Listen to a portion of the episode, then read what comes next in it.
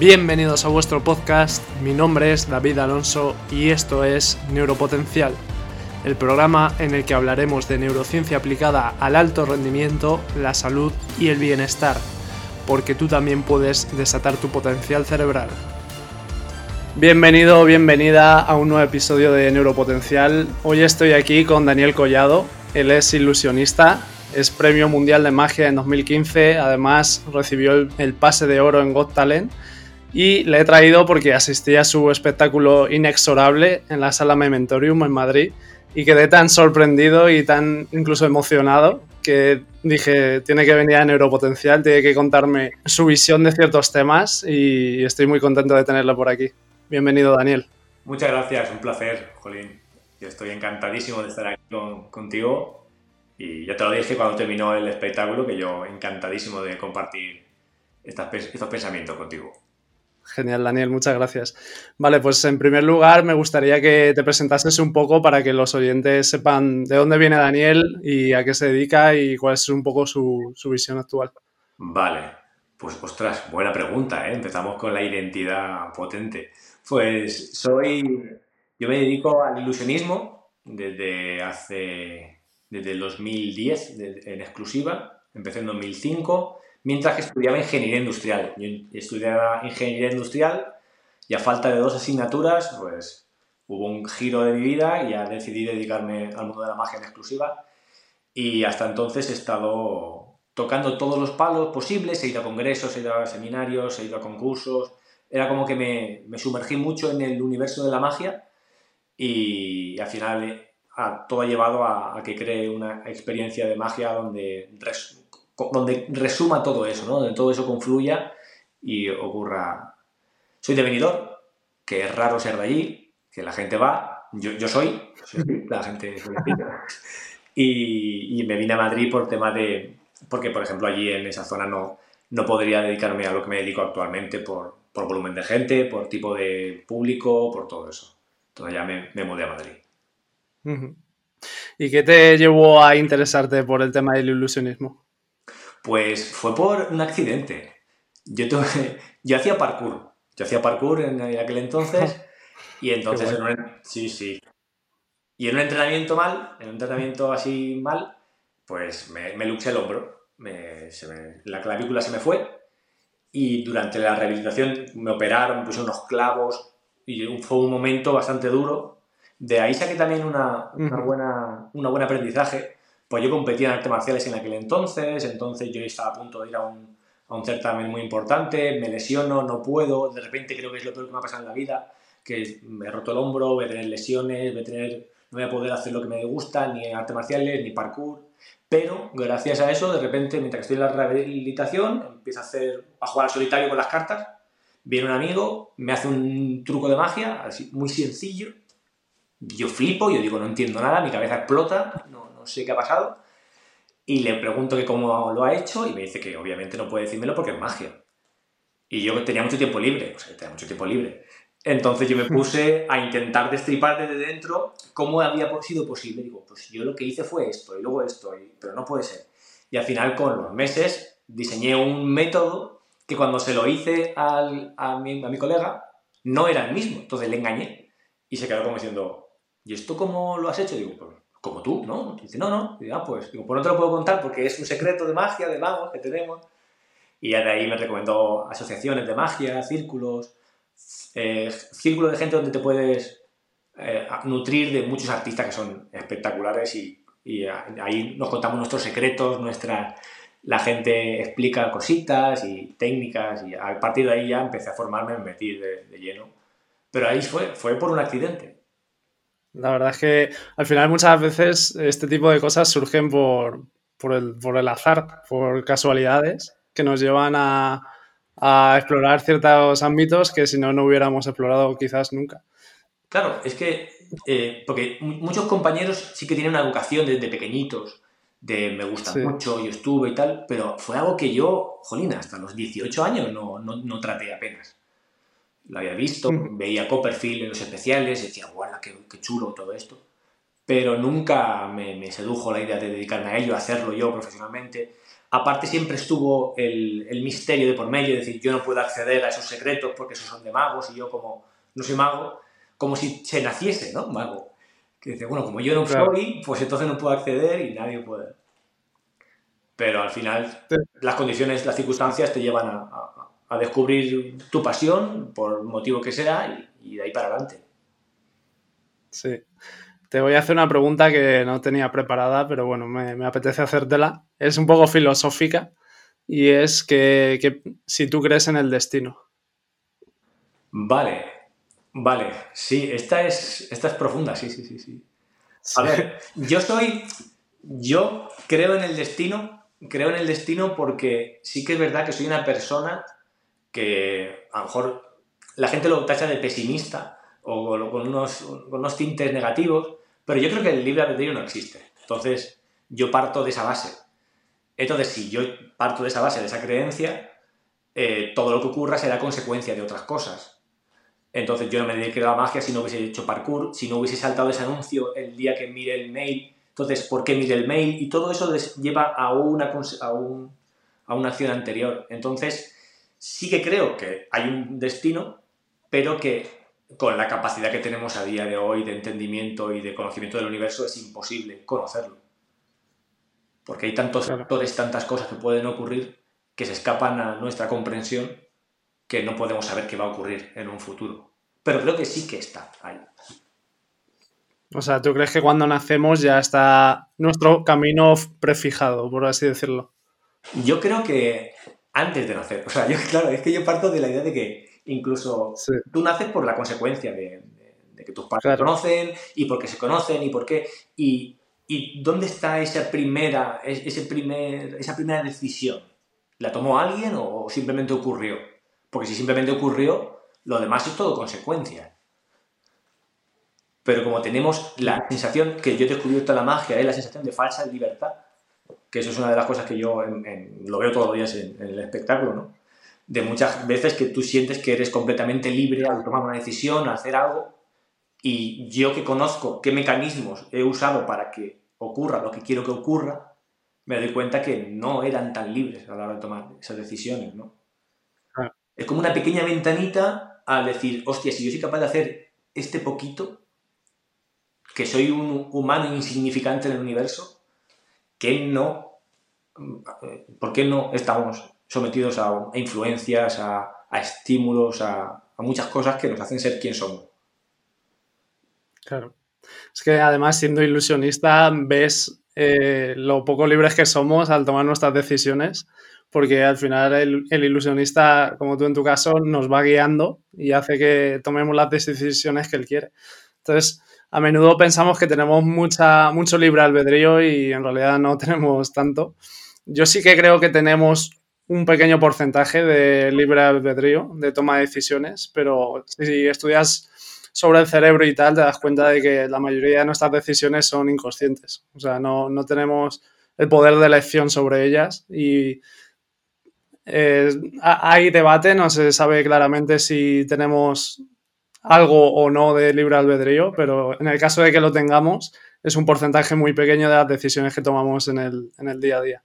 Sí que es verdad que en el caso de tener ese, pequeña, ese pequeño libre río, una pequeña decisión cambiaría todo igualmente. O sea, de repente eso repercutiría en todas las consecuencias que conlleva y con solo una pequeña decisión. Pero si todo fuese completamente libre, yo siento que sería un caos absoluto. O sea, yo creo que tiene que haber un orden, hay un orden que hace que todo funcione y, y, que sí que podemos enfocarnos hacia un sitio o hacia otro, pero las cosas van a, van a pasar. Me gusta plantear estos debates filosóficos a los invitados, porque al final no hay una verdad universal. Bueno, quizás sí que la haya, pero todavía no la conocemos ni la podemos conocer. Y, es un tema interesante, sobre todo preguntarlo a gente muy diversa, a ver qué opina. Así que yo creo que, que lo voy a empezar a hacer más. y Daniel, me gustaría preguntarte cómo te surgió la idea de hacer el espectáculo inexorable.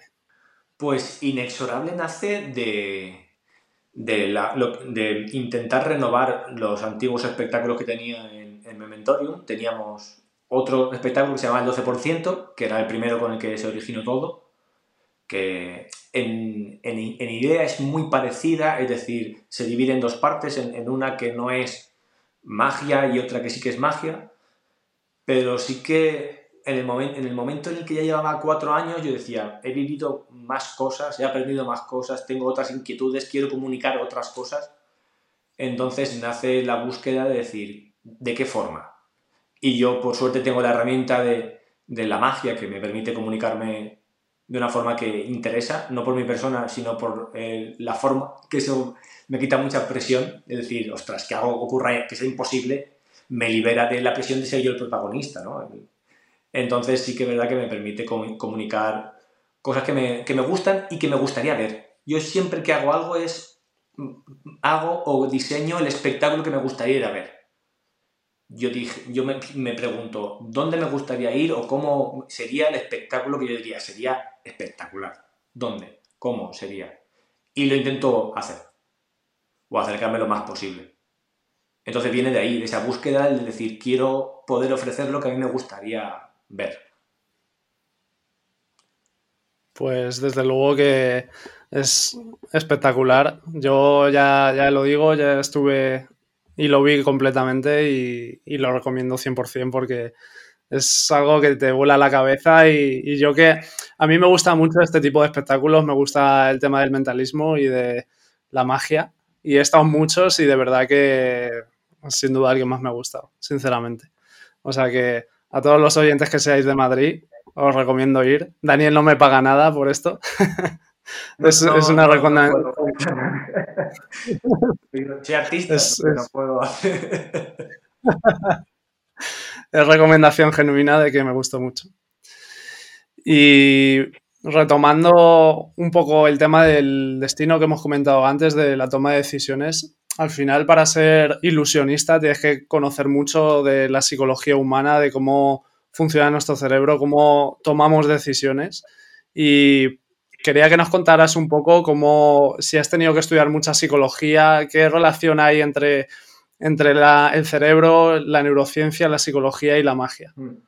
Pues mira, hay, hay, un, hay un, ilusionista español que es un genio, un maestro, que es Miguel Ángel Gea, que él ha ido mm. eh, haciendo ponencias por universidades sobre neurociencia y magia. Porque muchos neurocientíficos han, han visto que los magos, de sin saber cómo o, sin saber de, dónde vienen muchas herramientas que usan, usan ciertas cosas que luego se han podido eh, demostrar eh, y ponerle nombre y saber cómo funcionan. Que de forma intuitiva o de forma con los años te dabas cuenta que si tú mirabas a un sitio, de repente la atención de la gente se iba para allá, entonces aprovechabas para hacer eso, algo tan básico, al principio te das cuenta y poquito a poco lo van investigando, cuando más se refinan las técnicas más mentales son, menos digitales, menos de trampa, pero al fin y al cabo es que es percepción. Entonces, el ser humano tiene muchas, muchos, muchos sesgos, muchos fallos de percepción y de memoria y de... Entonces, si tú los conoces, pues puedes encontrar esa laguna legal entre, entre todos esos fallos y decir, pues por aquí me cuelo, ¿no? Si yo que sé que, por ejemplo, cuando alguien se enfoca a mirar algo, se crea una cosa que se le llaman, en magia se llama efecto tubo, no sé qué nombre, tendrá científico, pero que si yo miro algo de ahí, mi atención está en, una porción muy pequeña. Lo que ocurre alrededor no, no eres capaz de... Es, un, lo rellena el cerebro, ¿no? De hecho, en una conferencia que estuve de, de, toda esta gente, una cosa que me sorprendió es que cuando me decían que estirases el pulgar, que mirases el pulgar, y te das cuenta que el, ojo ve bien lo que es la uña. O sea, ese esa es, el, punto que ves bien. El resto es todo una creación, una recreación, o sea, como que lo va rellenando. Entonces, en todo ese relleno que crea la mente, tú puedes hacer muchas cosas porque no estás con la atención plena en ese punto concreto. Por ejemplo, luego está la memoria, la memoria falible. Y entonces diferencias la memoria a corto plazo, a largo plazo, de repente algo que quieres que la gente olvide, lo pones justo antes de algo muy memorable para que el cerebro borre el, recuerdo anterior y cosas así, vas descubriendo y vas combinando con otras técnicas que hace que al final sea imposible porque tu cerebro no tiene la capacidad de, llegar a, saber lo que está ocurriendo porque tiene fallos. Claro. Pues mola mucho esta explicación porque al final eh, yo ya hice un episodio con otro mentalista, con Juanma González, no sé si le conoces. Claro, gran mentalista, sí, sí, sí. Pues eh, recibí algunas críticas por eh, hacer una entrevista a un mentalista en un programa basado en ciencia y es que la gente que critica esto en realidad no se da cuenta de que los mentalistas saben muchísimo sobre psicología, sobre comportamiento humano, porque precisamente se, aprovechan de ello para hacer sus espectáculos. Sí, sí, sí, claro, tú necesitas eh, basarte en algo que funciona y lo que funciona es científico. O sea, si yo, si yo basase mi espectáculo en lo místico, pues no iba a salir. O sea, yo te digo yo que no va a salir, o sea, no va a salir. Eso te funciona porque yo siempre digo que todo lo que hago tiene que funcionar de la misma forma que si yo suelto una piedra caiga. O sea, yo no puedo arriesgarme a que no salga. Yo personalmente. Entonces digo, mientras que la gravedad funcione, funciona todo esto. ¿no? Mientras que la ciencia funcione, lo que hago tiene unos pilares. Porque sí que es verdad que se asocia muchas veces el mentalista a algo místico, algo que yo tengo una percepción extrasensorial, yo tal. Yo reniego mucho de ese, de ese camino. Sí que de esa fantasía, sí que me gusta la idea de que es muy bonita, que es muy romántica, ¿no? Pero, pero no es real. Y también es cierto que una vez que te, te pones delante de un público en un escenario, en una obra de ficción, pues tiene que saber que eres un personaje que interpreta el, el papel de alguien que obra cosas imposibles que no son imposibles porque tiene una explicación científica detrás. Pero el, el, el trabajo del mago es ocultarlo. Y muchas veces, si no dejas una explicación, si tú no le explicas a la gente cómo lo haces, te toca, creas un vacío que, es, no, puedes, no puedes dejarlo. Eh, o sea, dejas un vacío en la gente que si no explicas cómo ha sido, aunque sea falso, si yo digo, cojo una moneda, la coloco aquí y desaparece, porque sí, el cerebro ahí solo se va, va a decir, vale, no ha desaparecido, porque es imposible que desaparezca, pero no tengo dónde agarrarme. Entonces, ¿qué sé? Empieza a pensar sobre el truco, el secreto y se transforma en un puzzle en que tiene que resolver para poder tener toda, para que la física del universo funcione. Es decir, no puede ser porque esto desbarataría, si no, ¿cómo voy a salir yo a la calle y no se me va a caer el suelo? ¿Quién me dice a mí que no es posible, no? Entonces busca eso y entonces una forma de aliviar esa mente inquieta de buscar la solución es darle una que es ficticia, que es bonita, que es que tiene Ah, y hay veces que la gente lo que hace es que, lo viste de mística. ¿Qué ocurre? Que la mística, como es A de fe, es un berenjenal en el que yo no me, meto. Claro. Pero incluso yo veo bien que se cubra esta mística porque al final es un halo que se le da, un halo de misterio que también acompaña a, generar ese misterio y, y, joder, al final la gente que, sea un poco razonable, va a entender que esto es una historia sobre la que cuentan los hechos que han pasado, pero que son hechos que, tienen un truco y que precisamente están basados en el comportamiento humano. Claro. Pero me parece bien que se, que se vista con ese halo misterioso porque al final esto le da como... Es que si no sería de puzzle uno detrás de otro. De decir, fíjate qué cosa tan curiosa que no sabemos cómo ocurre. dices, bueno, vale, sí, qué curioso, pero ¿qué más? Que me, que me deja calentito esto. Y. Claro. Mm. Y en, tu caso, por ejemplo, me gustó mucho eh, la envoltura que le das en cuanto al storytelling, a la lógica, la coherencia que tiene todo, los detalles, cómo, cómo, todo está envuelto en, en consonancia con una temática y, eso me, gustó mucho. Es que, al fin y al cabo, eh, una cosa que, hemos, eh, apostamos en Mementorium es crear una experiencia, no crear un espectáculo de magia.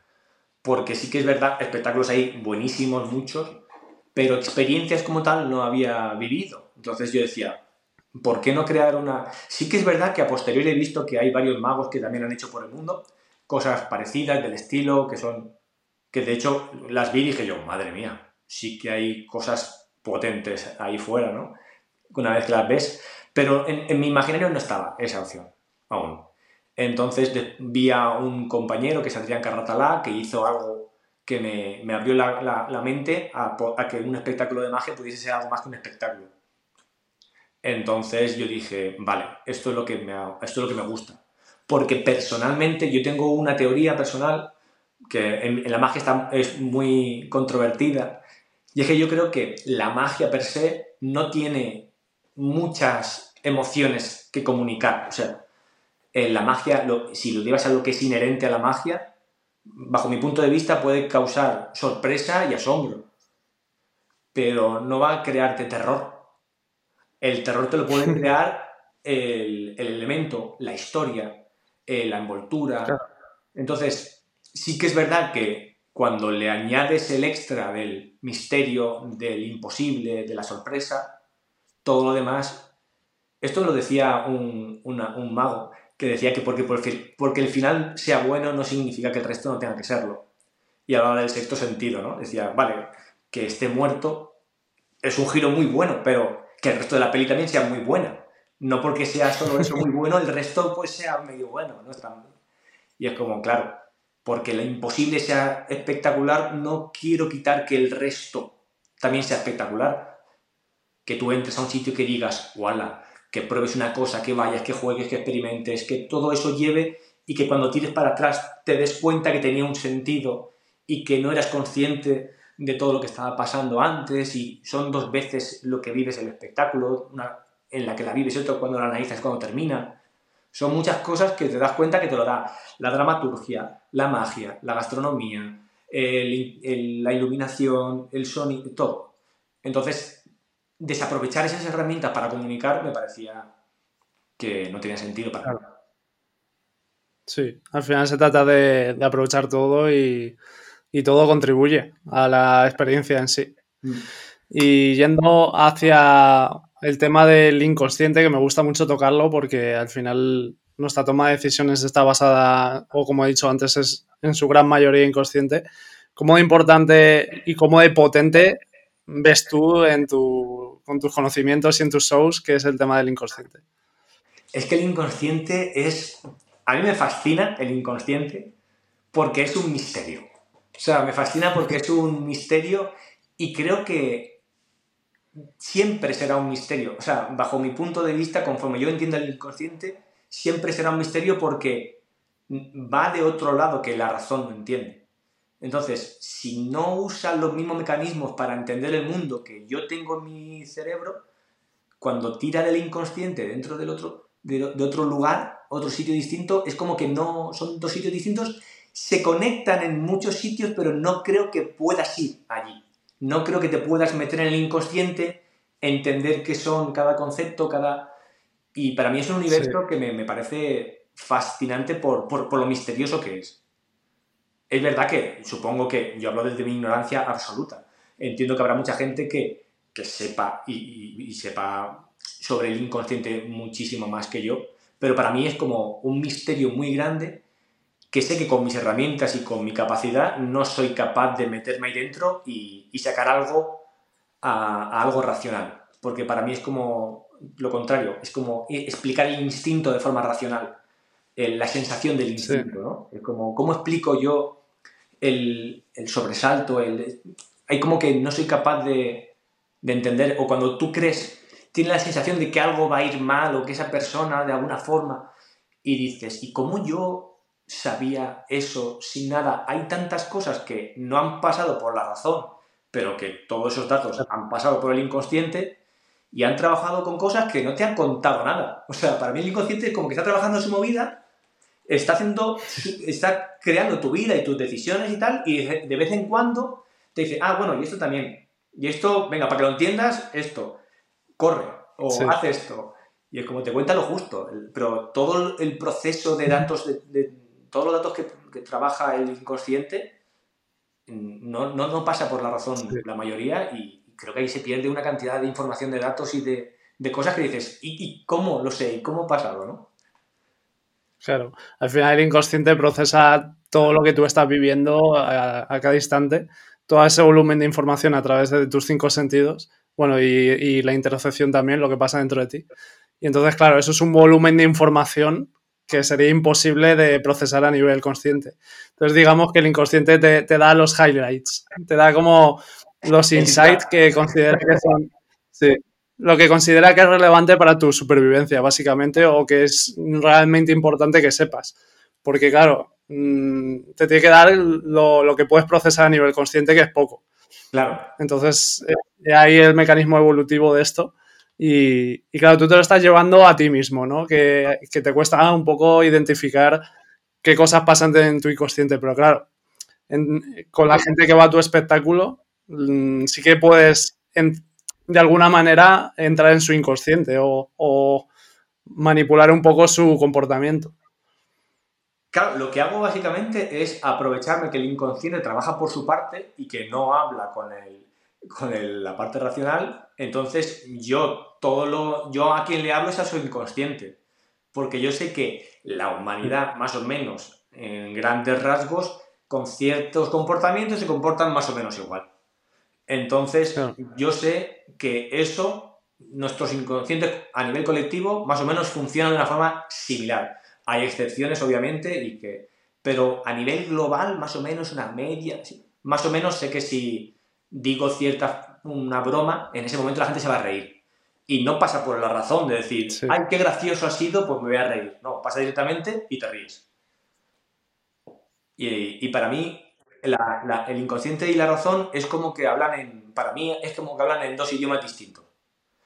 Y como que uno es muy, trabaja, como dice, con muchos datos y el otro no tiene la capacidad y es como si, yo lo comparo con mis gatos. Entonces es como que yo no sería capaz de explicarle a él mmm, gran cosa y él a mí tampoco porque hablamos en idiomas distintos aunque hagamos cosas parecidas y estemos a gusto y convivamos y todo funcione bien. Pero esa comunicación de, un, de meterme y ser un gato y entender el mundo como un gato, yo no, no puedo. Igual que él tampoco puede entender el mundo como un humano. Entonces, para mí es como que tienen ese, ese punto, ¿no? Claro. De que sé que si me bufa, está, está enfadado, pero no sé qué más ocurre ahí dentro. Pero ese, claro. ese, ese, puntito dice, vale, entendido, vale, te dejo. sí. Y al final tú te basas un poco en, en, la probabilidad, en la estadística, en que el 99% o el 95% de las personas ante X estímulo reaccionan con Y. Entonces, siempre hay un 5%, siempre hay un 1% que, que reacciona distinto. Sí. ¿Te, te ha pasado...? Sí, sí, sí. claro. ¿Qué tipo de experiencias has tenido con ese 1%? Es que la gente es espectacular, o sea, la gente es maravillosa. Gente, hay, de tantas formas, hay tantas formas de pensar, tantas formas de, ver el mundo, de que, claro, es que tú no sabes qué pasa por la cabeza de nadie y ese estímulo que generalmente a todo el mundo puede ser algo que muy bonito, para alguien puede ser algo aterrador. Y al contrario, claro. Que de repente alguien vea un, un, objeto que diga, ¡ay, qué cookie! Y la gente le tenga un payaso. o sea, la gente dirá, bueno, pues de los payasos son graciosos. Bueno, habrá gente que se muera de miedo. Entonces, y es verdad que no, no baso las decisiones importantes en cosas que vayan con la estadística sí que es verdad que me permito jugar, me puede decir, venga, por aquí voy a ver y quien se lo lleva, se lo lleva, y si hay un 1% que no se lo lleva, pues qué lástima. Pero no es algo que sea imprescindible para que el funcionamiento del espectáculo sea excelente. Es como el, el regalito de quien se lo lleve, se lo llevó. Porque si yo cuento un ejemplo de una, una, broma, si a alguien le hace gracia y a otro no, pues si a 30 le hace gracia y a uno no, qué pena. Pero no está. No, no, es algo que vaya a decir, vale, pero es que como no lo entendí, nada tiene sentido. No puedo, no puedo hacer. vale, vale. O sea, las, las, decisiones importantes no dejarlas al, no. a la estadística. no, no, no. Es que yo, por ejemplo, tengo eso, tengo eh, el, la responsabilidad, o sea, yo me, me, me, obligo, me exijo que todos los espectáculos eh, sean eh, excelentes. O sea, yo no me puedo permitir que alguien que venga un, un, viernes viva algo que sea espectacular y alguien que venga un sábado diga, porque es que este día no salió. No puede no salir. No, no, no, no me permito que no pueda no ocurrir lo que quiero que ocurra. Entonces, por eso, el, el control que tengo sobre cosas que, que controlo yo. Entonces, si yo me meto dentro de la cabeza de la gente, yo ahí cada uno tiene su universo, su realidad, sus decisiones, su que no puedo jugarme a que tenga alguien que de repente, yo qué sé, piense de una forma tan distinta que, no, funcione.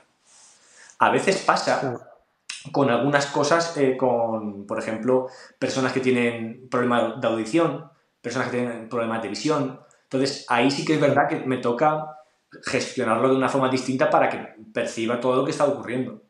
Pero, pero eh, salvo en esas cosas que son identificables, es que yo no sé cómo, qué, te va a suponer ver un metrónomo. Que a lo mejor te recuerda a cuando tú ibas al, al piano, entonces yo creo que te va a recordar algo divertido y de repente es algo que, que lo odiabas. Y algo que yo pensaba que iba a tomar una decisión positiva, de repente lleva a un sitio totalmente distinto y si mi espectáculo dependía de eso, se va al traste. Y ahora quería hablar contigo, Daniel, sobre la sugestión y cómo de susceptibles y vulnerables somos, porque al final yo creo que tú sabes que somos muy susceptibles y vulnerables y si deberíamos preocuparnos por ello, porque en tu caso lo utilizas para un espectáculo de diversión, pero las empresas y, gente que quiera que tenga otros fines lo puede usar contra nosotros. ¿Cómo ves este tema? Pues que, a ver, esto ha sido, yo muchas veces digo que me da rabia tener cierta moral porque yo sé que con, las herramientas que, tengo y que, que, conozco, podría dedicar, menos mal que tengo moralidad y tengo pero si no, podría dedicarme a hacer algo. ¿Y qué ocurre? Que te das cuenta que tenemos muchos sesgos y la mejor forma de intentar no caer en ellos es conocerlos y no caer en el que una vez que los conozcas ya no los tienes. O sea, los tienes, los vas a tener siempre, pero que lo sepas. Que no pasa nada, está bien, pero que esto es algo que, parece que como sabes que algo, eh, como crees que te están manipulando, no te manipulan. Y es como, y el ejemplo claro está en un espectáculo de magia. Todo el mundo sabe que cuando en un espectáculo de magia hay trampa, pero a todo el mundo acaba eh, cayendo la trampa, aunque sepas que está. Es como cuando la gente ve la televisión o ve algún medio de comunicación o lo que sea, que dice, bueno, como yo sé que están manipulándome, veo las noticias, entonces no me manipulan. Y es como, sí, sí, pero no te das cuenta porque tienes el sesgo de pensar que no te están manipulando. Entonces, es verdad que el conocimiento es, es, poder, entonces cuanto más sepas qué herramientas, qué falacias. Yo, por ejemplo, hubo una época que estuve muy, muy obsesionado con las falacias lógicas del lenguaje. E, entonces, yo veía que muchas decisiones, muchos problemas del día a día, de social y tal, vienen por, por falacias lógicas. Y es como, si todo el mundo supiese que eso no es verdad y lo diesen por bueno, no se aceptarían cosas que no. que, que, si están basadas en un argumento que es falaz. Entonces, ese tipo de cosas sí que es verdad que yo lo que más me alivia a nivel de decir más o menos tengo cierto control es saber las falacias que soy capaz de identificar, los sesgos que soy capaz de identificar. Habrá muchos que no, no, sepa identificar y que tenga y que se me pasen, porque no estás constantemente racionalizando lo que estás viendo. Que eso es uno de los motivos por, los cuales yo me quité Instagram, ¿no? Yo me, me ocurría que decía, yo cuando, cuando paso cada vez que paso no, no tengo un pensamiento crítico ante lo que estoy viendo, porque ya lo asumo. Yo asumo, veo que hay un gatito que está saltando en un este y explota el globo y yo no me, no me pregunto, ¿será cierto el, gatito? ¿Será algo de verdad? ¿Lo habrá hecho una IA? ¿Será un montaje? ¿Estará hecho para atrás?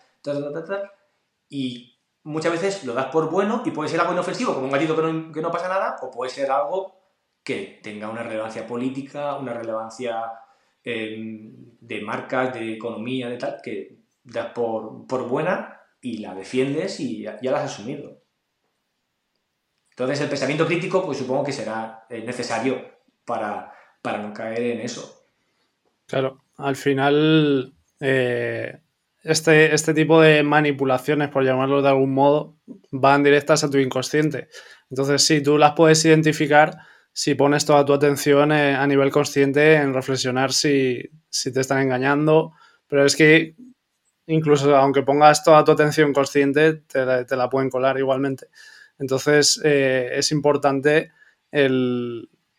Creo que es importante conocer las falacias, conocer los sesgos en los que podemos caer, pero también es importante saber que aún así, aunque los conozcamos, nos pueden afectar y, nos pueden manipular. Daniel, ¿cómo, ¿cómo, de importante crees que son las creencias que tenemos en, en nosotros? Es algo que eh, en este espectáculo he, intentado pensar bastante sobre las creencias y yo creo que es muy importante porque siento, eh, a nivel muy personal, que hay como un recipiente, hay un hueco a nivel espiritual que la razón no puede llenar de ninguna forma. O sea, porque es todo lo contrario. O sea, no puedo creer en algo que entiendo y no hay, no hay fe.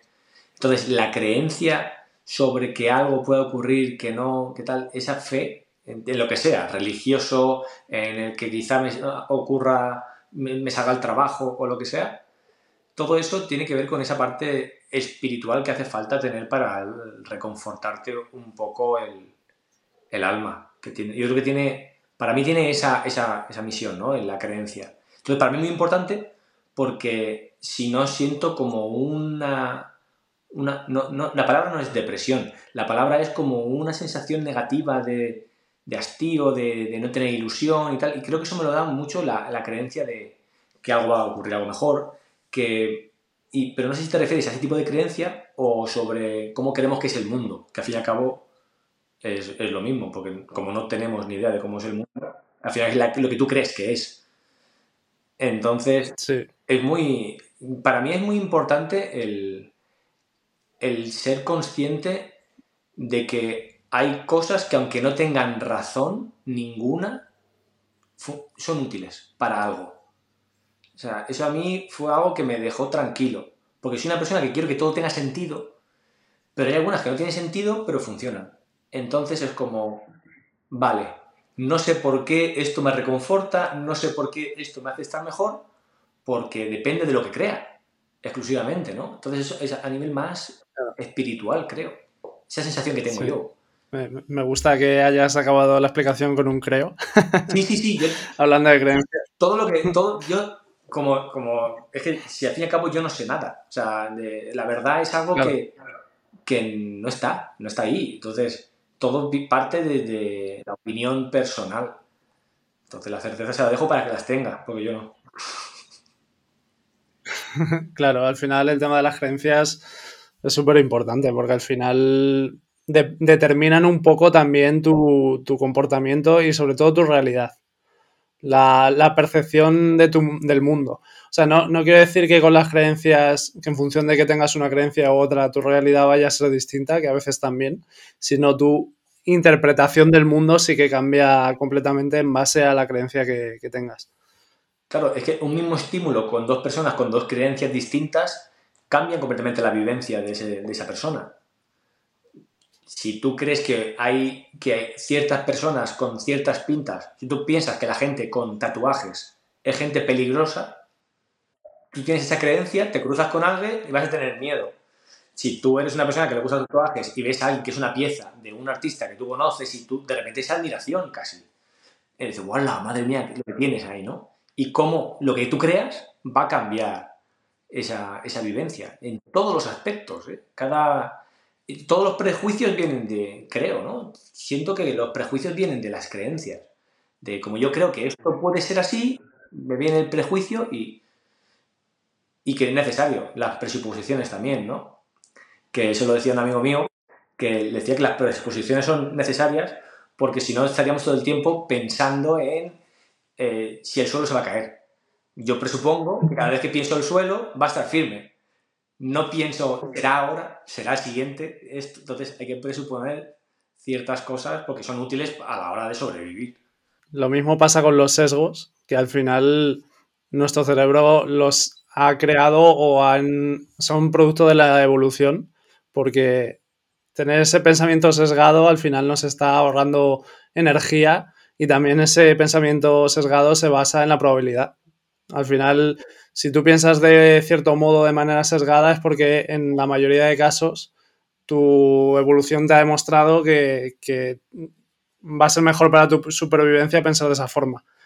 Entonces, eh, todo esto se basa en presuponer y en dar por hecho cosas que no sabes que, son, pero que te ahorran todo ese análisis y el estar, pues claro, si tuviéramos que analizar, como decíamos antes, cada cosa, no, tenemos tiempo ni energía para ello, ni capacidad. Ni capacidad, eso es. Y es como eh, ir a intentar predecir el futuro constantemente. Es como... Y esto es algo que, que muchas veces la... Esto, eh, me ha venido justo un ejemplo de, no sé si lo vi una serie, que, era un profesor que estaba en una clase de física y decía que cuánto, que si podían calcular la trayectoria de una pelota al lanzarla. Y decía, bueno, pero necesito variables, o sea, necesito velocidad, masa, necesito muchas cosas para calcular eso. Y de repente entra alguien por clase, le lanza la pelota y la coge. Y dice, esta persona ha calculado la trayectoria, todo para llegar y, ha, mandado una señal al brazo para que coja y ha predecido el futuro porque ha colocado la mano donde iba a ir, ¿no? Todo eso que vas como por delante constantemente, hay cosas que tienes la certeza de que van a ser así y otras como no las tienes, pues más o menos me ayudo de esto, que es un prejuicio, es una creencia, pero es que si no, ¿qué hago? Claro. Sí.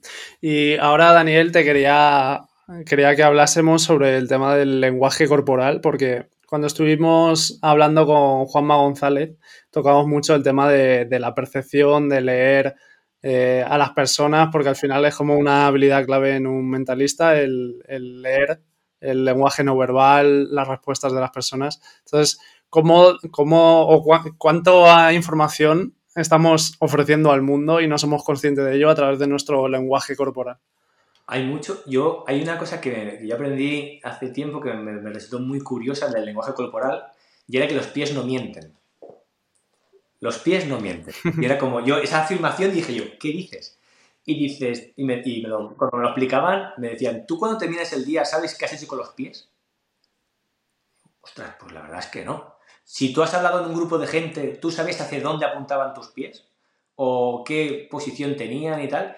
Y es como, no puedes, como la, mentira, el engaño, tiene que pasar por la razón. Entonces, como los pies son inconscientes, o sea, no, no le prestas atención en su inmensa mayoría, van a donde realmente estás pensando. Entonces, hay muchas cosas que sí que es verdad que puedes llegar a percibir mediante... Pero es verdad que mucha gente le da una importancia, como una relevancia mucho mayor dentro de esa fantasía del mentalista. De que de repente dices, vale, tu perro se llama Charlie porque has movido una oreja y eso significa que tú eres una persona insegura. Entonces, y es como se monta una fantasía que no se basa en nada, pero porque como al final el objetivo, que es adivinar el nombre del perro, ha ocurrido, lo que hablábamos antes de esa ficción que has creado, al ser verosímil, se toma por cierta.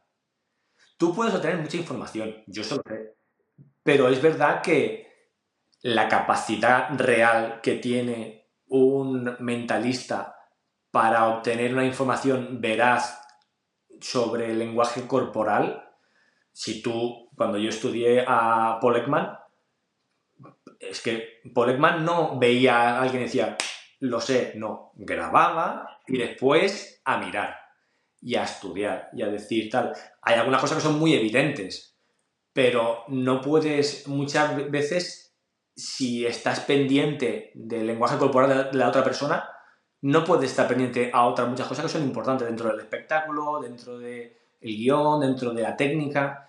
Entonces, es verdad que puedes sacar mucha información que es muy interesante. Yo lo uso mucho sobre todo a nivel de la sensación del espectador. Para mí lo más importante dentro del espectáculo de magia es la, vivencia del espectador.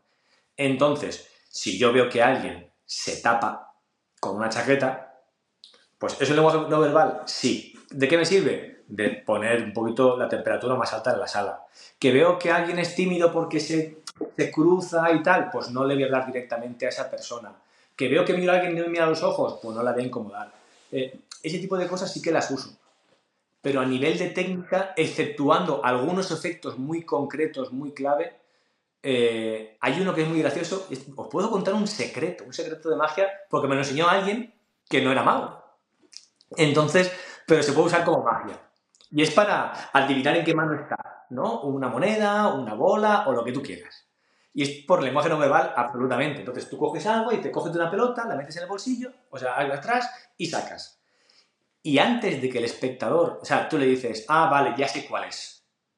Y ya se, se nota. Y tú le dices, se nota, es que se ve. Y entonces el espectador mira en la mano en la que tiene la pelota para ver en qué se nota. Y ahí es cuando sabes, cuando ¿no? Entonces, ese tipo de efectos, sí, sí que es lenguaje no verbal absolutamente y condicionamiento, o sea, me refiero, y manipulación de que tú vas a hacer que el espectador mire en la mano que tiene la bola sin que él sepa que tú estás haciendo que mire ahí. Entonces, ese es un ejemplo que, que, funciona a nivel no verbal. Ahora bien, hay cosas que dices, mira, que tú sepas cómo se llama mi padre no lo vas a saber porque yo muevo el hombro. Entonces, hay es que yo en el mundo de la magia soy realista. soy realista, entonces intento no alimentar la, fantasía, la mística y lo paranormal más allá de lo que realmente tiene y lo que se puede demostrar. Entonces, sí que hay muchas cosas que cuando alguien miente, detección de mentiras, pues dependiendo, es cierto que es una situación de estrés para un espectador que está delante de mucha gente, que vas a hacerle preguntas que tú sabes. Otra de las cosas que ocurre con la magia es que tú esa realidad la has, has vivido muchas veces. Eres como Doctor Strange, ¿no? Que vives esa realidad muchas veces y hay en una en la que tú, pues tú ya sabes cómo funciona esa hora y media. Cómo piensa la gente, cómo actúa, como tal. Eh, entonces tú eres experto en esa hora y media. Entonces puedes identificar porque no estás pendiente de otra cosa. Ahora bien, en tu día a día, como a veces escucho a mentalistas o a, magos diciendo, no, es que claro, con un mago, un mago no puede tener pareja, o es muy difícil porque, claro, yo sé cuándo miente la gente y cuándo no. Y es como, cariño, no lo sabes. O sea, tu día a día no tienes ni idea. No tienes ni idea. O sea, puedes tener en algún momento concreto que digas, ostras, esto me chirría. Y tienes algunas técnicas. Yo, por ejemplo, para detectar mentiras, una de las técnicas que hacía era que el espectador o que alguien cuente una secuencia conforme ha pasado, esperar un tiempo y luego preguntarle que me lo cuente de atrás para adelante. ¿Qué ocurre? que tú puedes inventarte una historia hacia adelante, pero no puedes recordar para atrás. Entonces hay muchos errores de congruencia, pero si tú recuerdas, pues vale, pues me fui para allá, esto tal, tal. Pero como te has inventado una historia que no es verdad, luego es muy difícil volver para atrás, porque no la recuerdas. Entonces, ese tipo de cosas, sí, herramientas que son que puedes usar. Pero es verdad que muchas veces se le da un cierto poder a ciertas cosas que es verdad que para la mística, para la pompa está muy bonito, pero que sepamos que estamos en un espectáculo de ficción que no se traslade esa habilidad de poder más allá del escenario. Que esto, yo sé que hay muchos, muchos magos que, que no les gusta, pero yo creo que es cuestión de ego. O sea, si no te gusta, es cuestión de ego, porque es el único que ataca, a que tú no eres capaz de hacer eso de forma genuina. Y la sensación que tienes tú y quieres transmitir es que sí. Pero, pero no, es verdad que es necesario para, que, para que la, obra dramáticamente tenga peso, emociones y, y, mueva cosas. Pero que el mentalista se quede en el teatro. Luego tú sales y eres un ser humano normal y corriente, con ciertas habilidades, cierto, con ciertas herramientas, vale, pero no eres, no eres experto en la vida, solo eres experto en esa hora que tienes. El control que tienes en esa hora es verdad que es abrumador. O sea, porque como lo vives tantas veces, es el día de la marmota. Entonces, como en la peli, que el tío ya llega, roba esto, tal, en este momento se va a estrellar este paso, y tú ya lo sabes, eres experto ahí pero porque tienes, eh, tienes el recuerdo, tienes todos los precedentes y tienes la experiencia, pero en el día a día no te transformas en alguien como en el espectáculo fuera. No tienes ni la experiencia, ni las herramientas, ni el control, ni las condiciones. Son muchas cosas que se escapan a tu control.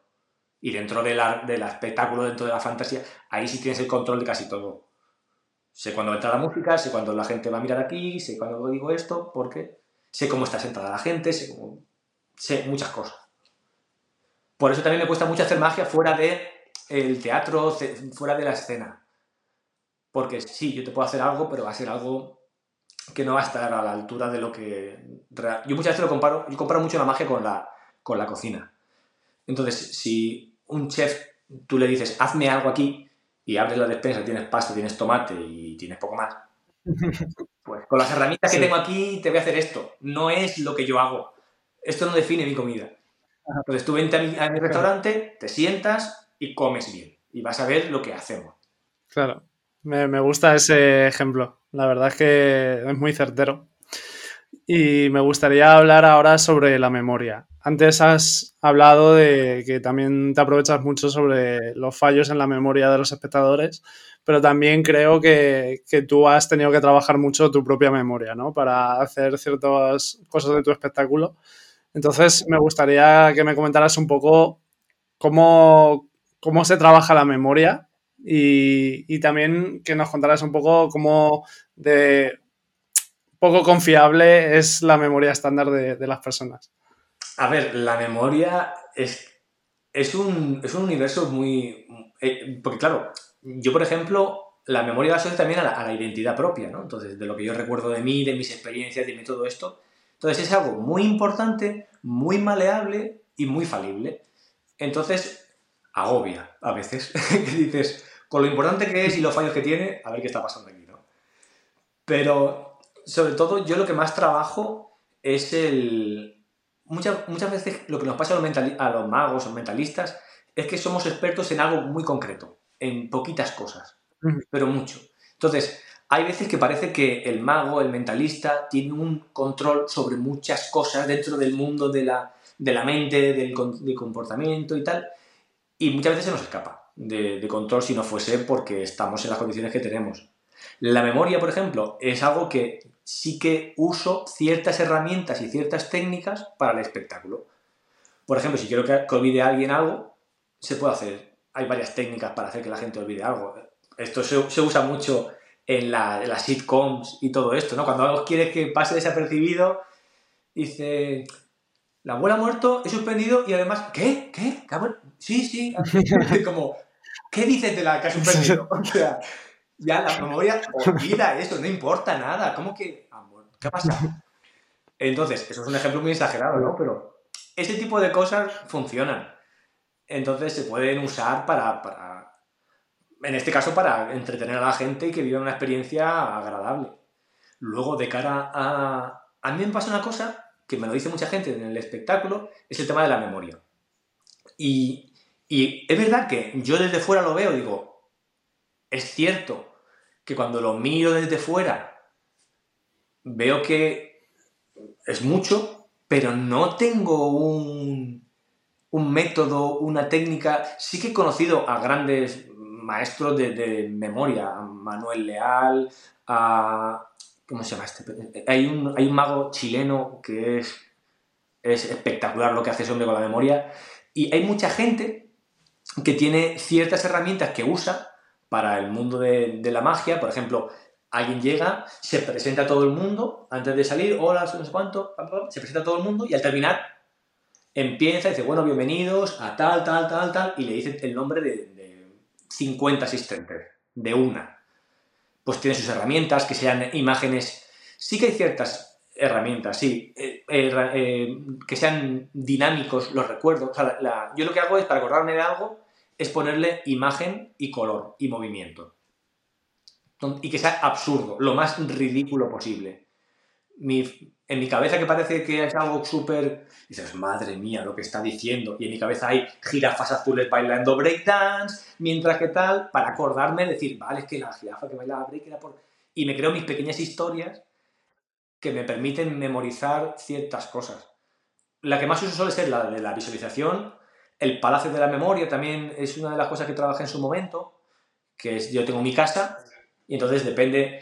Y tengo varios, entonces, en mi casa lo que hago es que, para, depende si es para el espectáculo, las paredes están pintadas de amarillo, pero si es de otra cosa, las paredes están pintadas de azul cuando es algo cotidiano. Entonces, depende para qué. Tengo, entro a mi casa y es la casa amarilla. Vale, esta va a ser la magia. Entonces, yo sé que aquí abro este cajón y aquí está todo este follón. Aquí está la música, aquí está no sé cuánto, aquí está esto. Y cuando guardo algo, sé dónde está. Entonces, es como una forma de visualizar dónde está algo que conoces. Al final este tipo de trucos también se usan mucho para el tema de las oposiciones y todo tipo de estudios para recordar conceptos. Al final, cuanto más extravagante sea una imagen que tú has visualizado, más fácil de recordar. al final aprendemos por asociación. si tú eh, juntas lo que tú quieres recordar con la imagen extravagante, ya vas a asociar y ya pues es más fácil. Entonces yo eh, conozco algunas técnicas de memoria y, efectivamente la del palacio, esta, y luego la de encadenar cosas, porque al final si tú encadenas una larga lista de cosas, solo te tienes que aprender el, el nexo entre ellas, no tienes que aprender todas como si estuvieran separadas. Claro, por eso que tengo estas historietas que son largas, con, con pequeños sketches raros y que hay nexos entre ellos, pero al fin y al cabo es una historia completa que me la aprendo porque la veo digo, y muchas veces es como, ay señor, ¿cómo es posible que yo haya llegado a imaginar tremenda absurdez esta? Y es como, pero ¿qué pasa? Y es como sorpresivo casi decir, no estoy bien, no estoy bien. Si he imaginado esto, no estoy muy bien. Pues la verdad es que es súper interesante este tema y, nos hace también darnos cuenta de la creatividad que tenemos en realidad y la capacidad de imaginar cosas es extravagante. Eso es algo fascinante también, el, la capacidad creativa que tiene el ser humano para imaginar cosas que no ocurren. Y pueden ser cosas muy buenas enfocadas a algo positivo, constructivo o algo muy destructivo.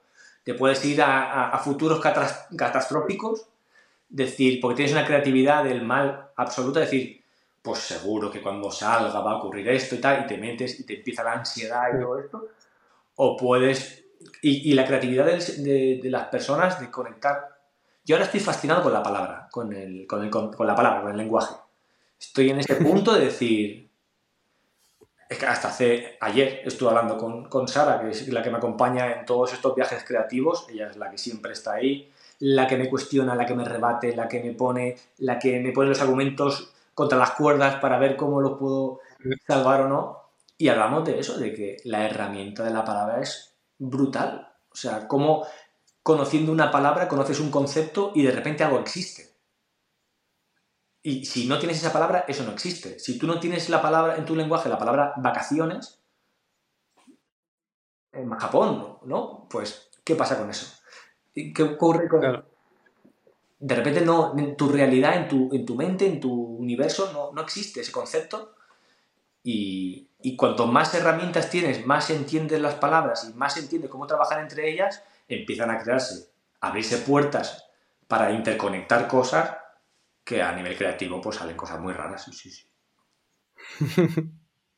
pues sí.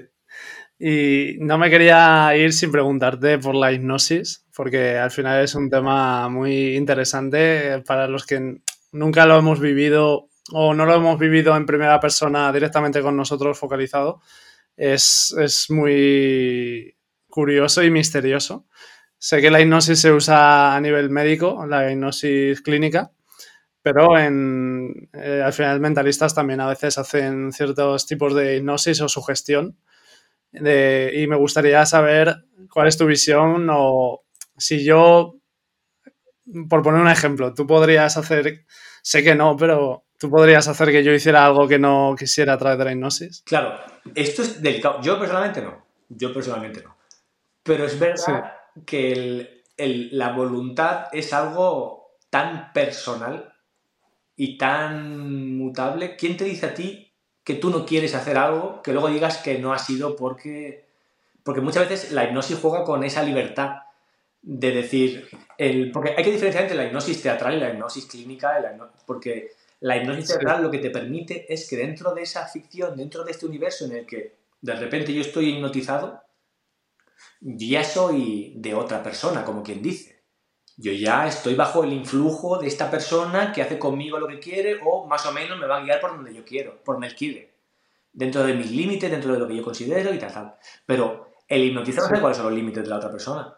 No sabe lo que está dispuesto. Ahora, imagínate, yo nunca, yo en hipnosis lo que sí que es verdad que lo que hago es crear esa... Desde el principio explico siempre en el espectáculo que es una mezcla entre fantasía y ficción porque para mí eh, la hipnosis, todo lo que viene siendo todo lo que tenga una base científica me crea mucho respeto. O sea, yo le tengo mucho respeto a, las cosas que son lo que son. O sea, lo que nos permiten tener un, conocimiento.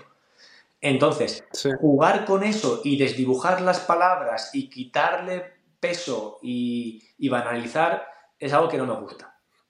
Que lo llevo un poco, un poco mal, a nivel personal, que no me siento cómodo.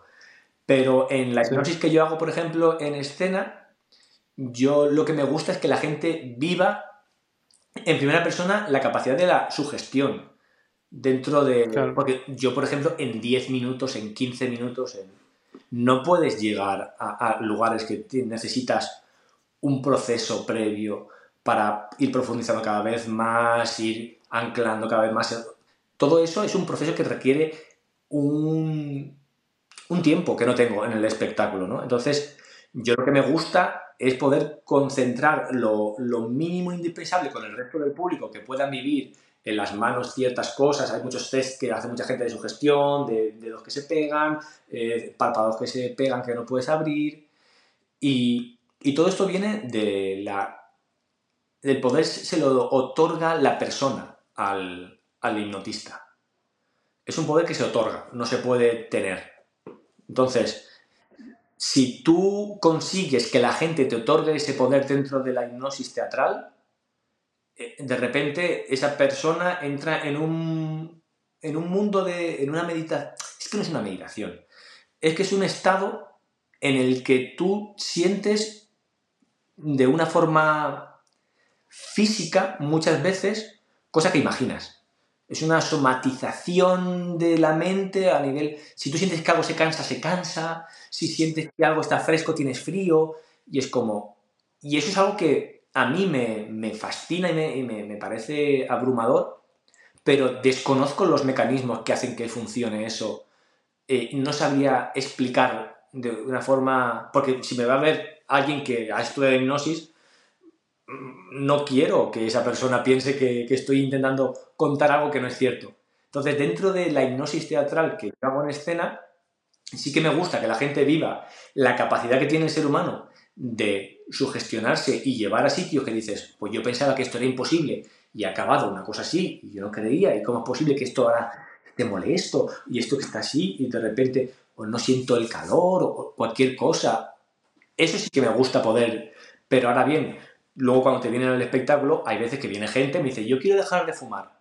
Yo tengo un problema con tal. Digo, pues ve a un, ve a un profesional. O sea, yo no voy a tratar nada de esto porque, porque yo, como he dicho mucho tiempo, yo soy experto en este momento para hacer esto. Si tú quieres otra cosa, te va a tocar un especialista en esto. Yo solo sé hacer en esta, de, este, de esto que es la hipnosis, yo he cogido esta pequeña cosita y la he metido dentro de un espectáculo. Entonces, yo no sé la totalidad, yo no sé cuánto va a hacer falta que desconozco absolutamente. Pero es algo también, el mago tiene que empezar a trabajar más el, venderlo de una forma, porque muchas veces se, viste de una pseudociencia que, que a mí me, yo estoy, no, no estoy cómodo. Y no hace falta. Es que no hace falta. No hace falta, porque si tú dices que vas a vivir algo, porque también hablar de hipnosis es un tema que mueve muchos, muchas preguntas, muchas, muchos miedos, porque por ejemplo la gente tiene miedo de hacer algo que no quiera. Entonces, algo que no quieres, ¿qué significa que no quieras? ¿No quieres en qué condiciones? ¿No quieres aquí delante del público? ¿No quieres porque, el, porque tienes el... Porque si yo hago que... hay muchos experimentos de Derren Brown. Derren Brown es un mentalista eh, de Reino Unido, que es maestro y tiene muchos especiales en los cuales él es especialista en hipnosis, él es, es un fenómeno, ese hombre es espectacular. Menos mal que vive allí y yo puedo trabajar aquí, porque muy bien, lo hace muy bien. Y, y él, por ejemplo, en un especial que hace es hipnotiza y sugestiona a un espectador, a una persona de a pie, para pensar que va a acabar el mundo y que es un apocalipsis. Y que, y que él tiene que salvar el mundo. Entonces, de repente empiezan a pasar cosas. Y si tú tienes eh, la producción para hacer que la gente pase, que corran, que tal, que de repente cada vez que suena eso te recuerda eso otro. Y, empieza a, usar esas técnicas que esas personas que saben, saben hacer, te pueden llevar cosas, es decir, esa persona por salvar el mundo mataría a otra persona. Porque, claro, si él lo que le han creado la fantasía es de que el mundo se, se va a acabar a no ser que mates a esa persona de ahí y todo el mundo acabe bien, ¿tú serías capaz de matar a una persona por salvar a la humanidad? Entonces, ahí entras en unos temas que yo estoy muy cómodo sin vivir ahí. Porque es verdad que es, muy profundo, es muy misterioso, porque con la gente que yo sé que, que sabe de hipnosis y he hablado con ellos, siempre tienen esa cosa de decir, hay cosas que se escapan de lo que no sé por qué. Hay cosas que yo no entiendo cómo terminan de ocurrir ciertas cosas. ¿Cómo es posible que una persona... Y empieza la mística. Yo no sé cómo una persona es capaz de imaginarse desde el cielo y, de definirme Roma con detalles y nunca ha estado y, es como... Como es un terreno que yo no, no conozco, no tengo evidencia y no tal, no, no entro más que las pinceladas que sé que puedo meter dentro del espectáculo de magia que sé que funcionan, que van, que están demostradas, que funcionan así, que tal, que si salen o no ya depende también de muchas personas, porque lo explico, ¿no? Que la voluntad también es, fundamental, que si tú estás en modo de decir, pues mira, dime lo que tú quieras que no, otra cosa es que tú te pongas a hacer de visualización, que respires cuando te digo que respires, que imagines, que pienses, que, que te dejes llevar, entonces ahí sí que puedes más o menos jugar e irte por esos mundos. Pero al fin y al cabo, yo como, como lo vivo y como lo hago es con un juego de, imaginación, de, fantasía que esto ocurre y, a ver qué te, qué te lleva, a, qué lugares te lleva todo esto. Claro, sí, sí. Bueno, Daniel, eh, vamos a ir acabando. Te voy a hacer las dos últimas preguntas. Eh, la primera es, ¿qué, ¿qué es para Daniel Collado la magia? Uh. Vale. La magia, bueno, así que la magia, yo es que últimamente estoy, llevo unos años, eh, oh, pues como decía, con las palabras y con los conceptos. ¿Qué es la magia? ¿Qué es lo inherente a la magia? ¿Qué es la magia? Sí. Y, la magia, a la conclusión que yo he llegado, es algo, es una sensación. Para mí la magia es una sensación que tienes. Porque la magia puede ocurrir, no hay un espectador y no ocurre magia. Entonces, como pasa aquí dentro, es una sensación que tienes entonces, existe. Eso es innegable. O sea, la sensación de magia, si la magia es una sensación y tú tienes la sensación de magia, la magia existe. Otra cosa es que la quieras definir como algo paranormal que sobrepasa las leyes de la, física. Puedes sentir que eso está ocurriendo. Pero es muy complejo porque no, la sensación que tienes tú es de que ocurre algo imposible, pero realmente no es imposible porque está ocurriendo. Entonces, chocan esos dos mundos y se pelean entre ellos.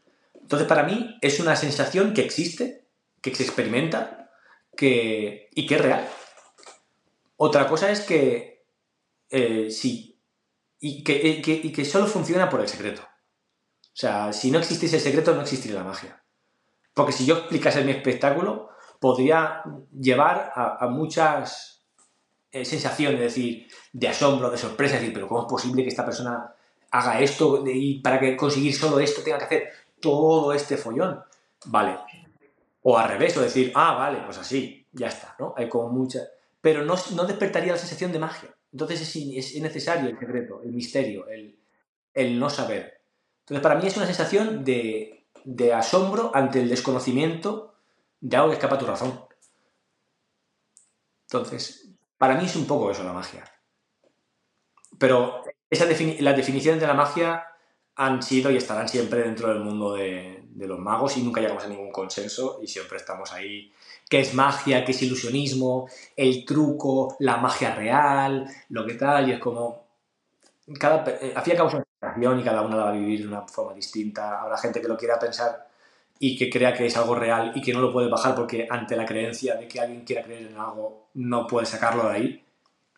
A mí me ha pasado de decirme gente, tienes poderes, y yo diciendo, no tengo poderes. No me quites el mérito. No me, no me quites el mérito que esto lo hago sin poderes. Con poderes lo haría cualquiera. Pero esto lo bonito es hacerlo sin poderes, ¿no? Y aún así decir, no, me da igual lo que tú me digas, yo sé que tú tienes poderes y tú me dices que no, porque no me puedes decir que sí. Porque te da miedo que te investigue la CIA o yo qué sé qué. Y digo, no, no, no, no, de verdad que no. Vale, vale, tú dime lo que tú quieras. Yo sé que tienes poderes. Y ya está. Y no lo hacer ahí, ¿no? Y es como, cariño, estoy diciendo que no. Sí. Al final la magia iba, a decir una cosa un poco. Dale, dale, dale. iba, a decir que, que, la magia es un poco como la religión. Que es un poco. Al final, no digo que no me estoy metiendo con las religiones, pero en la antigüedad muchas veces se achacaba a Dios las cosas que no se podían explicar. Entonces, eh, es ahí el, la asociación que hago yo entre cuando ves algo que a priori es imposible, dices es magia o es Dios que lo ha querido así. Entonces, es como la justificación rápida para no sentir que hay un vacío, como decías tú antes, que, que, no puedes hacer cabos, que, que, no sabes qué hay entre medias. Entonces necesitas justificarlo de alguna forma para que tu cerebro se quede tranquilo y, bueno, pues yo creo que... Han usado la magia, o sea, antiguas, sobre todo, han usado la magia como los chamanes. El chamán que descubrió que echándole un polvo en, la, llama salía azul, pues tenía contacto con Dios, o con los dioses, y era el emisario. Porque ¿qué otra razón tienes? Si no, si no sabes el secreto de que este polvo, cuando yo lo echo, sale azul o sale verde, a qué te vas a... en, qué te sostienes? Nada, en la mística, en la creencia. Y la creencia te la va a dar el que te lo, el que lo tira. Porque el que lo tira puede decir, Dios me dio este poder, o tiro fósforo, o tiro lo que sea. Entonces, depende, será más místico o no. Claro, dice, no, pues que lanzo esto y, cambia. Esta tierra de aquí eh, hace eso. Y también están los que viven y creen que realmente tienen magia y tienen poderes. Que eso es otro, esto es algo ya más, eso es otro tema.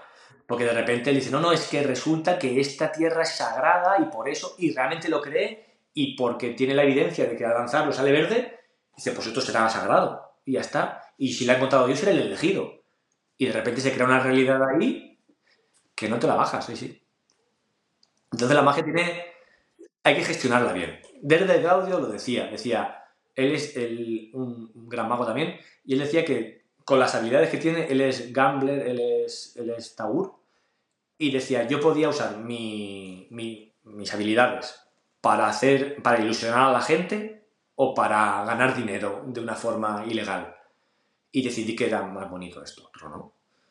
Entonces yo podía meterme en una partida de póker y ganar dinero y tal, y, y, estafar a la gente y hacer trampas y tal, o llegar y decir, mira, hago unas trampas muy bonitas que son muy guays de ver y son flipantes y fijaros lo que hago, ¿no? Genial. Pues sí, mucho mejor así. Vamos con la pregunta final, que es la que le hago a todo el mundo. Y es que me recomiendes una serie, un libro o una película. Pues mira, hablando de magia, hablando de magia, hablando de, lo mágico, porque también la diferencia entre lo mágico y la magia es muy interesante también, eh, es una es una recomendación envenenada. Porque es un libro, es, El nombre del viento, es la trilogía del nombre del viento. Y está envenenada porque no hay la tercera parte de la trilogía, pues está sin acabar. Lleva 12 años eh, el autor intentando acabarla y está en ello, en teoría. Entonces hay mucho debate, la gente, los fans están diciendo, acabes, que la acabes. Pero me gustó mucho. Es hablando de palabra, del nombre de las cosas, de lo mágico, del conocimiento, de... Me parece que, podría gustar. Fantasía, tiene ese punto de fantasía mágica, pero habla de conceptos y de reflexiones y de... Yo lo leí ya dos veces y, jolín, me, a mí me, fascinó y encaja mucho con la forma que tengo de entender el mundo y de... Y me gustó mucho, sí, sí, sí. Esa es mi recomendación.